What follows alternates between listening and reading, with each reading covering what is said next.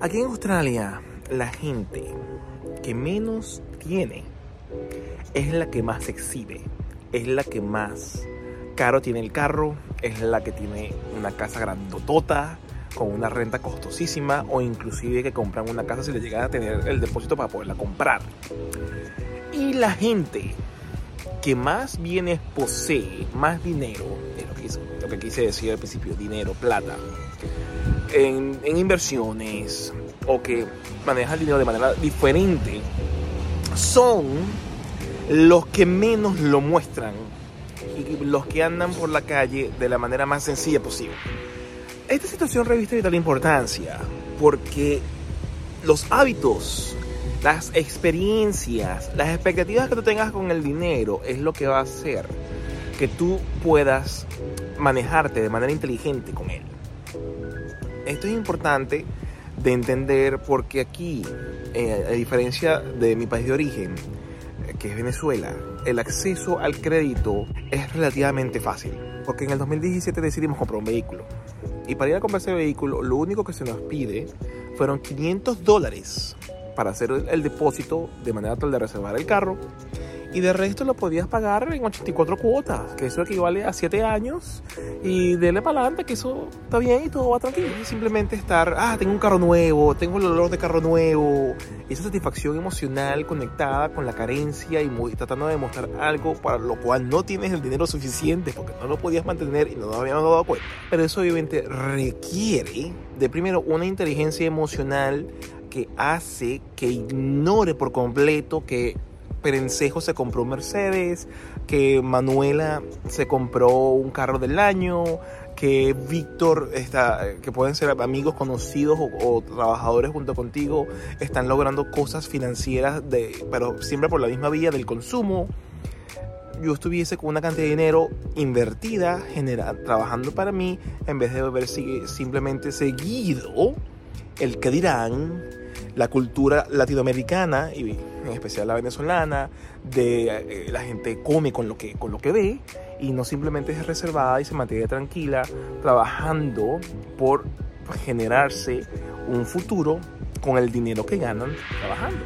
Por esa razón emigrar no solamente averiguar de visas, no solamente venir a vivir a este país, no es experimentar hablar en nuestro idioma todo el tiempo. Emigrar y creo que vivir va mucho más de, de ello. Muchos de nosotros no aprendemos estas lecciones porque obviamente a lo mejor en nuestras casas no conversan sobre el dinero, a lo mejor en, en, nuestras familias uh, no manejan de manera abierta, ¿verdad? Y de manera lógica y estratégica lo que es la importancia que representa la herramienta llamada el dinero y lo cual hace entonces que se refleje en un total desconocimiento, porque la escuela no nos enseña nada en lo absoluto sobre ello, no tenemos ningunos ejemplos de, de bien uso en muchas ocasiones, o simplemente es un, es, un, es un, tema que pasa bajo la mesa que no se conversa. Estamos acá con tanto estrés, tanta emotividad, este, las emociones hacen que la gente tome decisiones que son meramente lógicas y de números, por, pero las toma porque necesita sentirse bien. Y en muchas ocasiones cuando estamos emigrando es el momento de mayor estrés que tenemos, porque es el estrés de una cultura diferente, porque es el estrés de estar en un sitio completamente ajeno, porque es el estrés de que pierdes tus raíces, es porque hay un gran estrés porque tienes, eh, eh, eh estás muy apegado a lo mejor a tu familia, y eso lo podemos conversar en otra ocasión, la parte de la inteligencia emocional y cómo afecta nuestro desempeño a la hora de adaptarnos a una nueva cultura.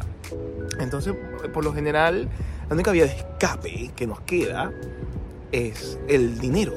Y cuando no tenemos el dinero para poder tratar de sopesar nuestras tristezas y nuestras emociones desbordadas, acudimos a la deuda, a esos llamados uh, loans, a esos financiamientos que sí nos van a entregar algo, una alegría, pero una alegría que va a durar muy poco tiempo y que si no tenemos la preparación nos va a afectar en el largo plazo de maneras que no entendimos.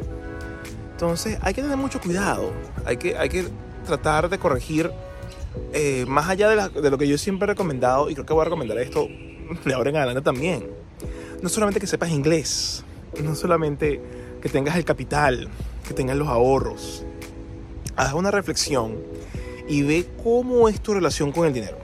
Ve cómo es tu relación con el hecho de cómo tú gastas, de si eh, te alcanza, si vives por debajo de tus medios o si vives por encima de ellos. ¿Cómo es tu mes a mes? ¿Sabes en qué se te va la plata? ¿Sabes en dónde la, la colocas? Cuando tienes un impulso y no tienes dinero en efectivo, baja la tarjeta de crédito. Estúdiate, reflexiona y piensa. Porque si no tenemos el conocimiento y la sabiduría aunado al hecho de tener la, inteligencia emocional para saber reaccionar de manera inteligente a situaciones emocionales, queridos,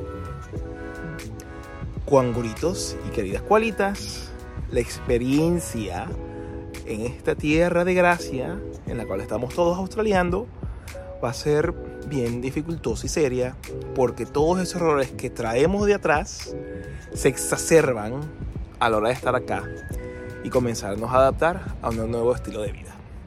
Los dejo sin más en esta ocasión. Porfa, dejen abajo en los comentarios lo que ustedes consideran de estos temas, si les parecen pertinentes. A mí me parecen súper pertinentes. A mí siempre me ha parecido que el hecho de emigrar va mucho más allá, como yo decía en su momento, de montarse en un avión y cambiar de país. Uh, por el momento lo dejo con este episodio que grabé con Dulce uh, eh, en, el, en, el, podcast en el cual les comento, mira, cuáles son esas pequeñas cosas, esas, esas primeras cosas, mejor dicho, que hay que comenzar a hacer en lo que llegamos acá a la tierra de los canguros, porque es importante tener una idea de dónde empezar cuando llegamos acá. Sin más, les mando un abrazote y sin más y como siempre, sigan australiando. Los veo.